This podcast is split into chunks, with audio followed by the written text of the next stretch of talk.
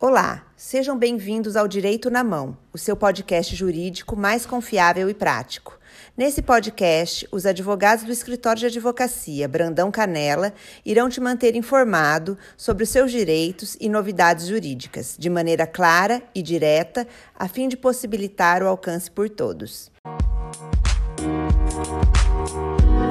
Meu nome é Iago Bertão, sou advogado do escritório Brandão Canela Advogados Associados e hoje vamos falar sobre o tema as diferentes partilhas de bens no divórcio. Um grande filósofo francês, Voltaire, uma vez disse que todo divórcio começa mais ou menos ao mesmo tempo que o casamento. O casamento talvez comece algumas semanas mais cedo. Em que pese o humor presente na presente expressão, não há citação melhor para evidenciar o matrimônio atualmente. O divórcio, antes conhecido como desquite, deixou de ser repudiado socialmente e se tornou cada vez mais comum aos casais que deixavam de ter ânimo conjunto para manter a união. No momento que os cônjuges buscam a separação e partilha dos bens, que se deparam com as consequências das escolhas do regime quando do casamento. Primeiro momento, vamos classificar o divórcio em consensual ou litigioso. Por lógica, o divórcio consensual ao consenso dos parceiros, tanto na partilha de bens como pensão alimentícia e visitas quando há filhos menores e os demais termos. Também é conhecido como divórcio amigável. Ao oposto, o divórcio litigioso ocorre quando os ex-companheiros não concordam com uma ou todas das questões da separação, seja a partilha, a pensão dos filhos.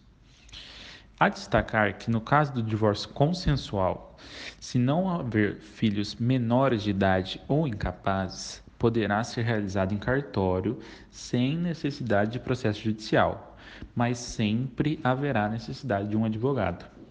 Nos demais casos, o divórcio deverá ser proposto judicialmente. Tendo por base essa classificação simples, destaca-se que nem toda partilha de bens será igual a outra. Como na citação inicial de Voltaire, a partilha do divórcio obedecerá à regra do regime de bens escolhido ou imposto quando houve o casamento.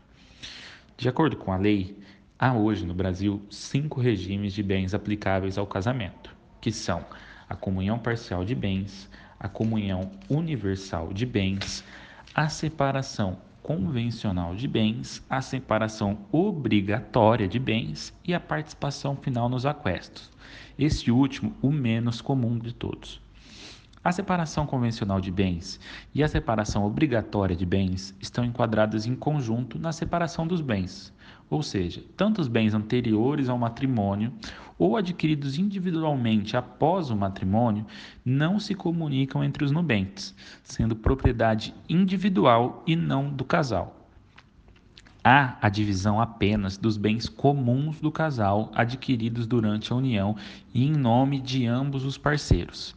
A diferença entre as separações se dá, em síntese, por ser uma escolha das partes ou uma imposição da lei em determinados casos expressos no artigo 1641 do Código Civil. Já a comunhão universal de bens é justamente o oposto da separação. Todos os bens anteriores ou posteriores ao casamento pertencem ao casal e deverão ser repartidos quando há o divórcio, inclusive os bens recebidos em doação ou herança. A comunhão parcial de bens ou comunhão legal de bens é o regime mais comum no ordenamento jurídico brasileiro. Nele, tudo que foi adquirido apenas durante o casamento integrará o patrimônio do casal e será dividido em eventual divórcio. Os bens anteriores à união, além dos bens recebidos em herança ou doação, não integram o patrimônio do casal. E quando não há um casamento formalizado, mas as partes vivem com o ânimo de constituir família, chamada de união estável, obedece-se à regra da comunhão parcial de bens em caso de separação. Sabe-se que ninguém casa pensando em divorciar, mas pelo que foi exposto aqui, resta claro a necessidade de deixar bem definido o regime do casamento para não pairar dúvidas se eventualmente for necessário o divórcio. não deixe de procurar um advogado para auxiliar nessas questões.